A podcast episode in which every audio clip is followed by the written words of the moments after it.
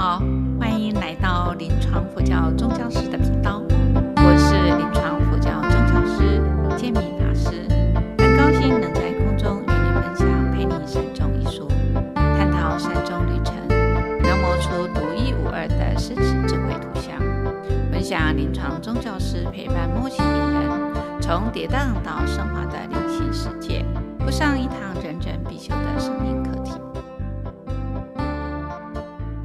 今天要跟大家分享书中谈到的请听同理。请听是连线友谊的桥梁，请听是学会关心的前提，请听更是连接生命的钥匙。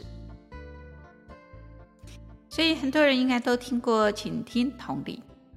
那么，倾听同理是灵性陪伴或照顾建立关系必备的。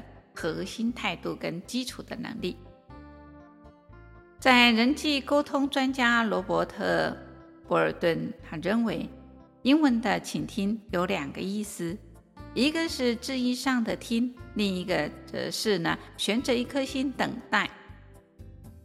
所以，倾听的内涵是悬着一颗心，倾听另一个人的在说话。那中文的听。这个字更有不同了，因为它有耳朵，所以要耳去听；还有眼睛，你要非常的，你要去倾向对方；你要还有心，你要专注，你有心去听他。所以，倾听的中文意义它很传神，就是身体倾向对方，让对方觉得受到尊重、重视，然后用耳朵去听啊，那带着这个心。专注的心，用心的观察，去解这个解读对方的话语或是肢体动作的背后真正的意思。所以他要专注的，他的心也要平静的，他才有办法去好好的倾听，他才能够知道他听到的是什么。所以接下来，那同理心呢？简单来说，就是将心比心。人同此心，心同此理。它呢是一种互相体谅的心。专业来说，是站在病人的角度和这个位置上，客观理解病人的更内心的感受，并且把这种理解传达给病人的一种沟通方式。那么，由于呢，过去啊，在道场担任的是执事弘法的这种度众方方式哈。所以都是讲经说法，那一直是呃说的一种呃这种角色。那所以在到医院培训的时，要放下身段呐、因为你不是去传教，而是用佛法的无缘大慈、同体大悲，以平等没有分别的心去关怀病人，对病人的苦难感同身受的慈悲心，去。感受他的苦，所以如果没有先学会倾听同理，通常会很快的给就会给建议。但在临床上，当病人说出困难的时候，我们通常不会直接或是急着给予答案，而是先引导他们看问题、找答案，或表达将跟与病人一起努力加油，然后。经与安宁团队来讨论之后再行处理。当然，有时候也会看病人的这种情况而定。我们适时的提出建议啊，换句话说啊，就是呢，换位是这种感受病人的需要，而不是我们自己的想要给病人的方法。好，所以啊，在这里呢，提供我呃这个。嗯，照顾病人的时候有几个不同的啊、角色的一种倾听啊，来跟分享给各位。啊，曾经照顾过一个六十四岁的一个女病人，她主癌合并脑肺及多处的骨转移了，所以她已经到末期了。那她在年轻的时候离婚，然后她养了一个儿子，所以她是一个很独立向上的女性。那他呢，很喜欢旅游跟学习，所以呃，虽然在穆奇的这个疾病上，但是呢，他很乐于去分享他的生命。所以我在病房里面呢、在他的病房都要待很久，因为听他说。所以他分享的，他当时就是他去印度学习阿育吠陀时候遇到了困难和喜悦。好，那么我也问他，这个阿育吠陀有哪一些呃注意的，哪一些重要的东西？所以他都很乐意的来讲，因为其实这当中也等于是在帮他做一个生命的回顾。那么。在他呢，啊，就是想要好好的传播阿育吠陀的概念的时候，他生病了，所以他就啊有一些遗憾的存在。那听听他说他的生命故事，哦，我也很感动啊。最后呢，他就跟我说啊，啊啊，这个啊，他未来啊，跟我一样啊，啊，可以到处去弘法。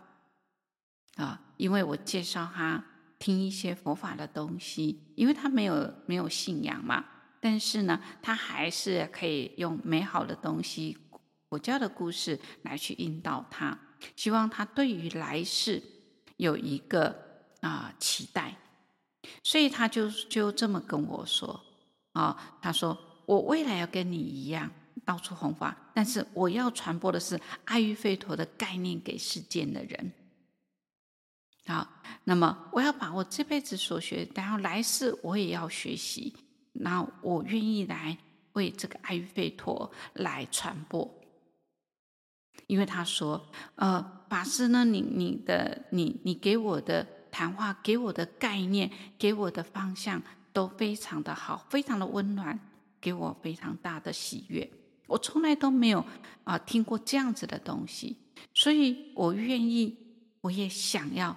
将来跟你像你这样的人去传播美好的事物给别人知道，所以我并没有跟他说很多的东西，但是我一直在传，在聆听他啊，在说话，那么适时给予他的肯定，以及给他赞叹，所以这就是他后面啊，在他。到疾病末期的时候，他能够这样子的态度去面对他即将到来的死亡，所以他没有畏惧。那么第二个呢，有一位呢啊口腔的癌的这个患者，六十一岁。那么年轻的时候，他对家庭呢很不负责任，游手好闲。那他呢有一女。一个女儿跟一个儿子，那女儿跟儿子啊，全家的所有的费用啊，都是靠太太赚钱养养活全家。那病人呢，呃，这个疾病的这种啊，口腔癌的进展啊，长呃非常多年，所以他到了这个末期往生的时候，在安宁病房的时候啊，那么太太呢？啊，因为呢，这个经济上的关系，也没有办法啊，请这个照照顾者呢太多太久。那太太呢，就工作之余还要来照顾病人，所以呃，女儿呢也不舍妈妈太累，所以啊，来跟妈妈轮替。那我听着他们说的过去的点点滴滴呀，那当然妈妈呢。她非常有善根啊，她也有接触一些佛法，所以她知道要当病人好好的走的时候呢，啊，她愿意呢去告诉病人说他原谅了他，啊，请他呢放心的啊，他们会过很好的生活。但女儿就跟我说啊，我没有办法说出原谅这两个字，但我会让自己不恨。不讨厌他，然后因为女儿是心疼妈妈的辛劳，所以才去照顾病人的，不然他们根本就不想去。可是我还是跟他引导说，就是啊，我们在最后的生命当中，我们结下了善缘，这是最重要的。所以我也引导了病人向家人致歉跟道谢。啊，所以呃，这当中啊，真的非常的不容易，因为一家子的这种啊，你聆听他，你肯定他的时候，他们获得了支持，那么他们就会转念。再来有一个七十七岁中风的患者，出院后呢，回家没几天又来到急诊，后来就意识昏迷，没有好转。那病危出院在家啊，是个善终。太太很哀伤，因为从发病到这样的一个一个往生的时间没有很久的时间，他认为会好的，怎么知道会变成这样子急转直下？所以他的小孩都在外地工作，他们两个老的互相的照顾。现在顿时失去了另一半，他心境走不出来，他一直很自责，因为时间太短了，所以他他就觉得是他没有注意到，他没有照顾好，那么演变成这个样子。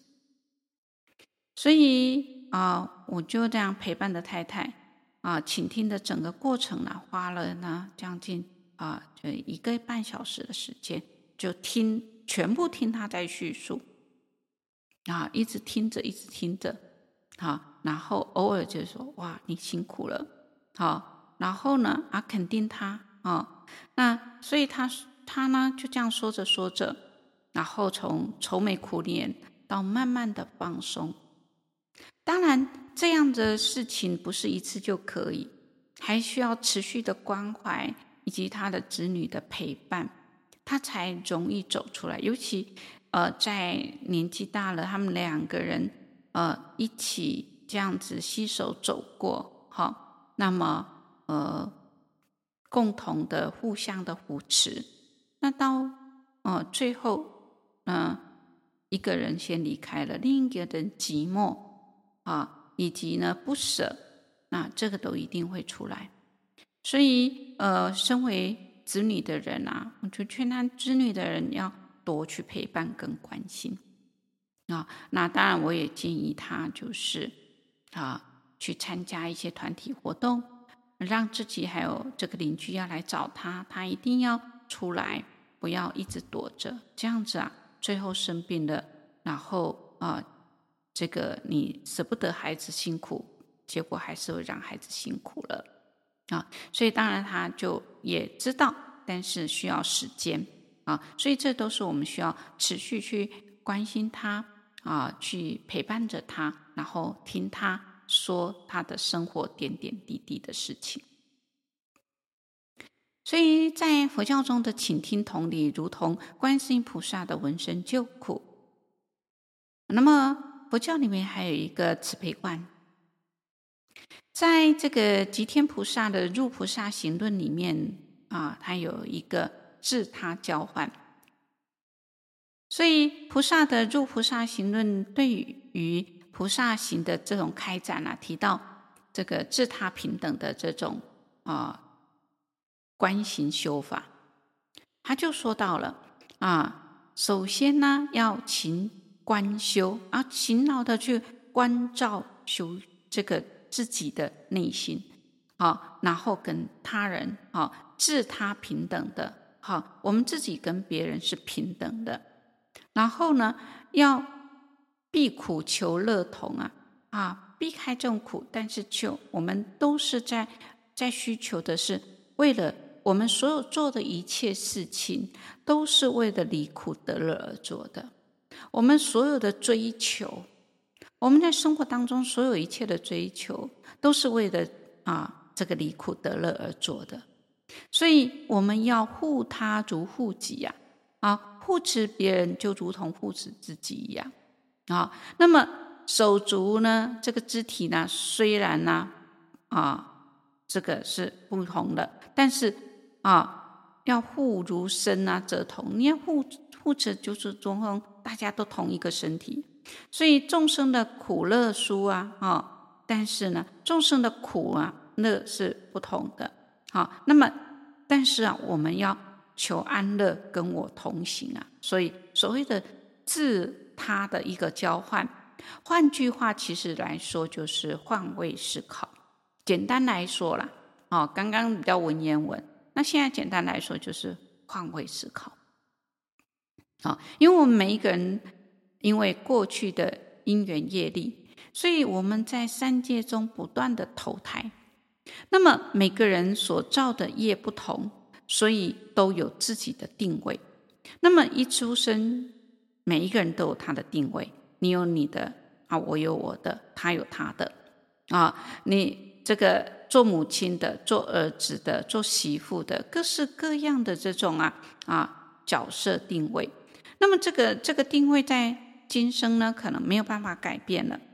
当然，这个经常站在这个位置站久了之后啊，就会产生一种我相的一种执取，就会站在这个定位去看所有的人啊，跟别人产生一种人相啊我相的对立。就像有的人啊，我看过那个这个照顾病人的人啊，一个照护者啊。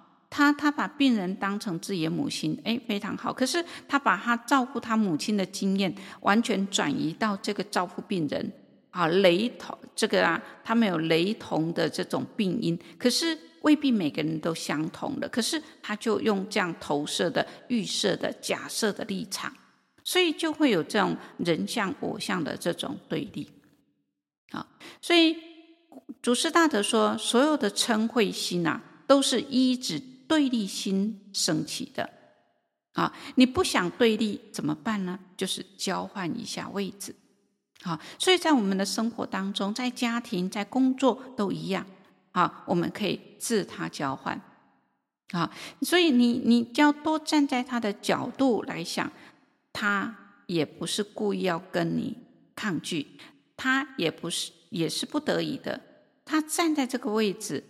那么你站在的位置角度不同啊，所以因为角度不同嘛啊，所以表现出来行为思想有自然的不同。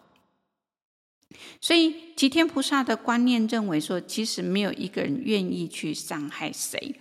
那么每个人活着在这世间，所求的是什么？就是追求安乐嘛。那想要追求安乐，这个。你我他都想要追求安乐啊，这一点绝对是相同的。只是因为我们的角度不同，所以才会产生不同的看法。因此，我们要经常跟别人的位置对调一下，这样我们就对于人的行为就多了一些宽容，多了一些宽恕啊，一些包容。所以在关怀与陪伴的时候，要多去倾听与同理。好，那么就有人问我说：“你听了那么多的情愫，哈，那你到底如何自我消化呢？”啊，然后我平常都这么样来思维啊，啊，观众生苦，啊，观众生苦要发菩提心呐，啊，众生太苦了，那众生就是啊，向菩萨示现给我学习呀，啊，因为呢，这个啊有很多种苦啊，当然这个苦都离不开生老病死。这个八苦啊，离不开这些苦，但是苦的本质是相同，但是视现的样子不太一样啊啊，那就值得我们学习的，给我一种警惕，给我一种啊知道啊。另外一个，我用缘起性空的道理啊，任何事情都是一种因缘和合。他今天跟我谈也是因缘和合，他跟他有这样问题也是因缘和合而产生的。但背后都是一种空性，没有一个实质的，所以我也必须要学习，就是哎，遇到这样的因缘，我只要尽力就好，我只要尽力就好。